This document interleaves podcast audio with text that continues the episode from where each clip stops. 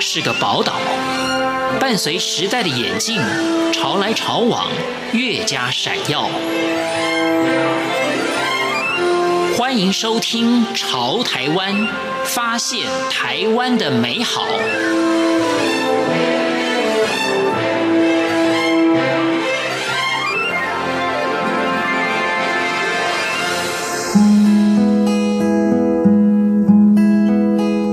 各位听众朋友，您好，欢迎收听《潮台湾》，我是赵伟成。从媒体业务主管转而从事文创工作，这似乎有所差别。只因为一份爱而兴起了创业的念头。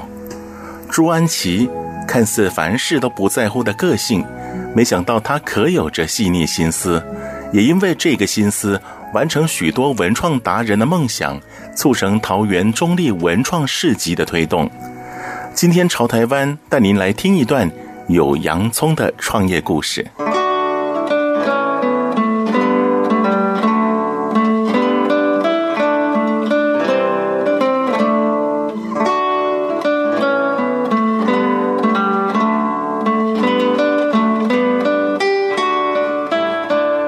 朱安琪有个具绘画天分的外甥女，因为罹患罕见疾病，让朱安琪更加疼惜。为了让更多人了解外甥女的才艺，她决定创立文创事业，传达外甥女的巧思和属于家人的温馨凝聚。其实就是从嗯一个爱家人的心，因为其实我当初从事文创，其实从我以前做媒体到文创，其实呃那个两个行业别其实差别蛮大。那最主要是呃我的外甥女他们会擅长画画，然后我在有一次呃跟他们呃。相处之间就发现，哇，这两个女孩子外甥女都很会画，那我们觉得就要鼓励她们。那其中一个呃外甥女，其实她是从小就是呃算罕病，就是有生比较比较特殊的疾病，但我对她就特别的呃想要帮助她，所以当初可能从事文创，就是因为爱家人的心开始的。我们目前所呃从事的那个文创的嗯项目品项，大概以呃之前最早早期呃是以卡片，然后再延伸到嗯布包。所以我们现在最大部分三分之二都是在布包，然后另外一些比较呃有创意的商品是在呃就是做耳挂式的咖啡，然后我们把它变成是包装上面是有外甥女的创作这样子。虽然一开始事业规模不大，仅是以摆摊的方式卖着创作小物，但每一个创作工序毫不马虎。全家人都发挥了专长，为这个文创事业贡献心力。我老公他就自学，他就做了绢板。那他就是在我们的呃包包品牌里面，就是专门做，也是很重要的那个绢板的工具。要有工具才可以印出那个花样，然后也是我们的最大支柱啦。因为因为他也负责很多很多事项，然后还有就是我两个呃外甥女，她就是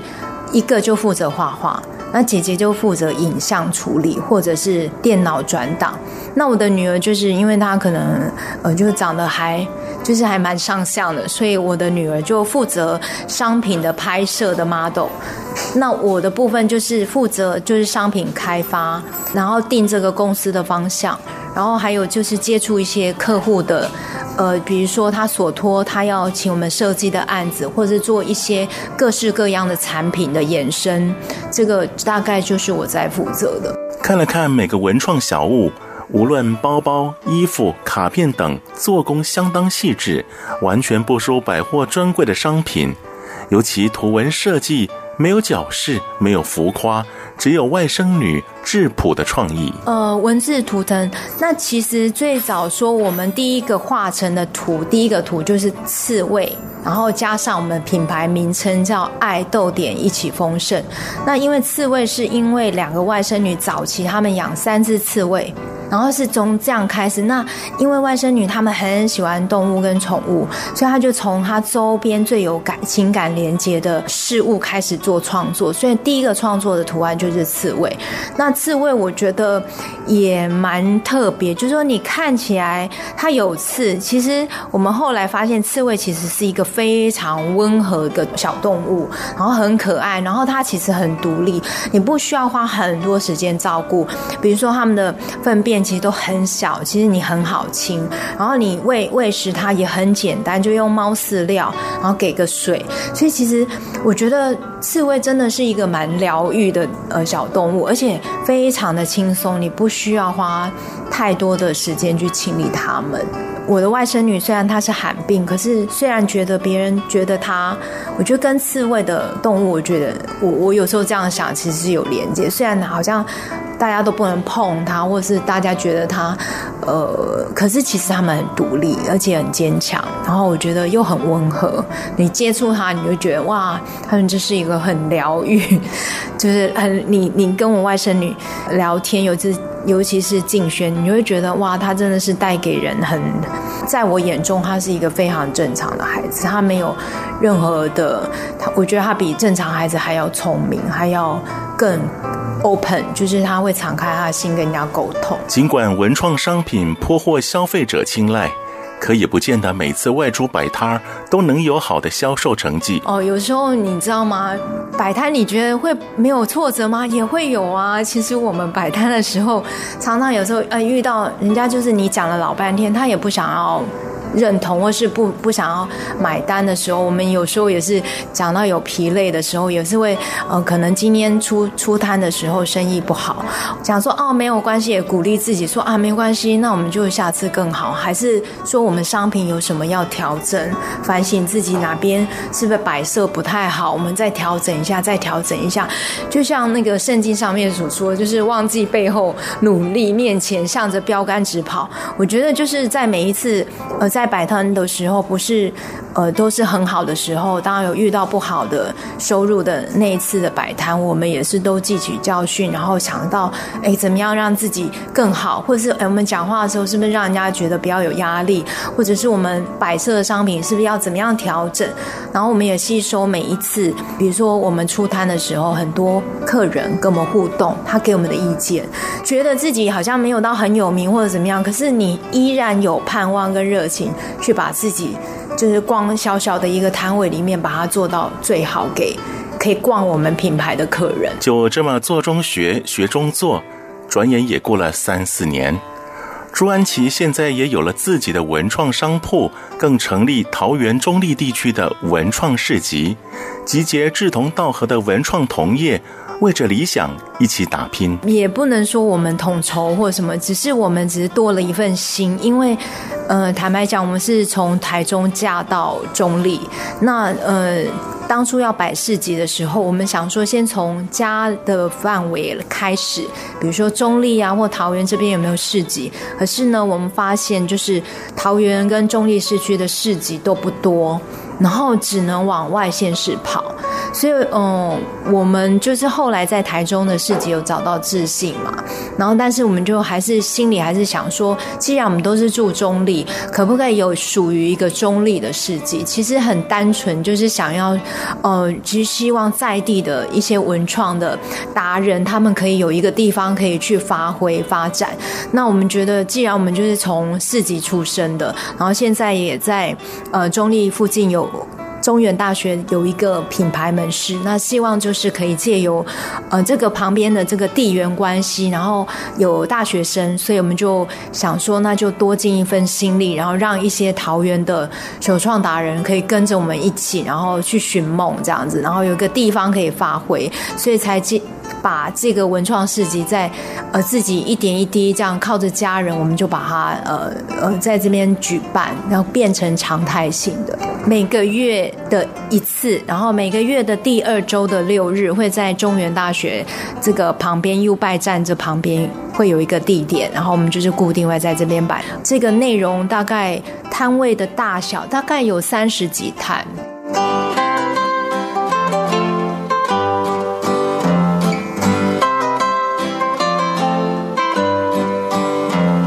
在朱安琪推动的文创市集里，每个摊主都是一时之选的文创达人，只是能否立马拼出一番成就，没有人说得准。但是朱安琪以自己的经历分享给共同努力的文创同好，坚信只要有目标、有盼望。作品一定会被看见。我们其实就是从他愿意跟着我们，或者是他相信我们在这里一样有一个盼望。就我觉得，就是我们在接触这些摊友或这些职人、首创达人的时候，他们其实就是也希望他们在地呃会有一个市集。其实他们的想法是跟我们一样，他们也是觉得说啊，为什么我们住在桃园中坜都没有市集？其实他们有几个摊摊友是跟我们一样，他们也是常常。好，台北啊、台中啊、新竹啊，就是比较周边稍微近一点的市集去参加，因为他们想要让他们所做的东西、他们的品牌被看见。所以呢，我们就发现，哎，我们也很很奇妙，我们有这样的想法的时候，其实来的呃跟我们合作或者是来摆摊的，就好像哎很多是这样的，跟我们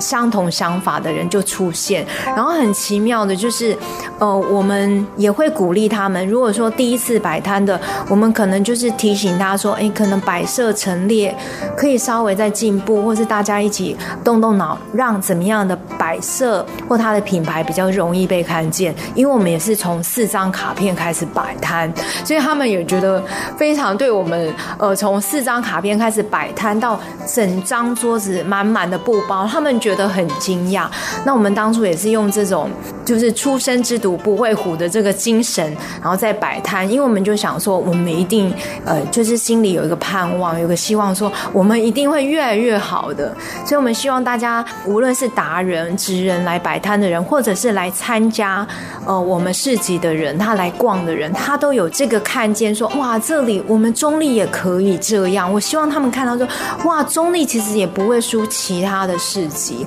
原来中立人也可以有这么棒的商品，有这么棒的达人，然后他们有呃这么多的。年轻人可以一起在这边被看见，然后他们也激发更多年轻人来投入这个行业。那我想，呃，我们当初呃筛选品牌也没有刻意，但是就很自然而然就觉得找到一群呃有共同理想的理念的达人或者是年轻朋友一起往前，我们觉得我们很幸运。不到一年的时间，市集渐渐有了名气。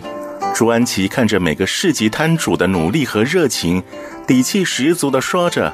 大伙儿一起往前，咱们离成功不远。”我觉得我看见就是那个热情。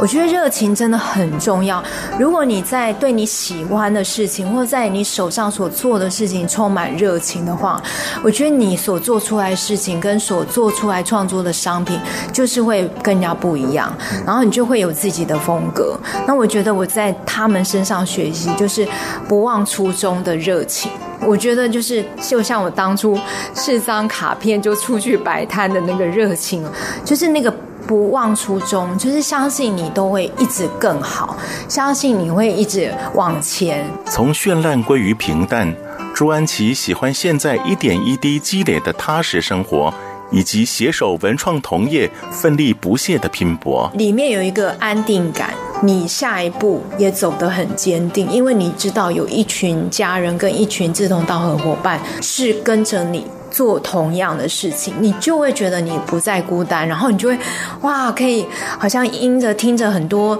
职人的故事啊，他们也是这样跌跌撞撞，那你会觉得说哇，大家都是一样，我们就是有一个心，想着自己会更好，继续有一个梦想，继续往前。新的一年，新的期望。朱安琪对于文创事业还有更高的想望，有一个梦幻的产品可以产生，就是可以改变黄昏市场或者一边传统市场的婆婆妈妈买菜、买鱼、买肉的一个超完美的袋子，然后可以重复洗，所以这是我们新的目标，然后还要呃得奖，希望我们未来我们的商品可以得一个国际的奖项，这是我对我们的品牌的期许。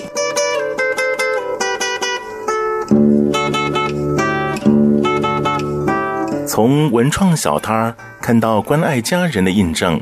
从文创市集见到文创达人的热情奔腾。朱安琪带领文创同业，要让爱更加丰盛。我是赵伟成，感谢您的收听，我们潮台湾下回见。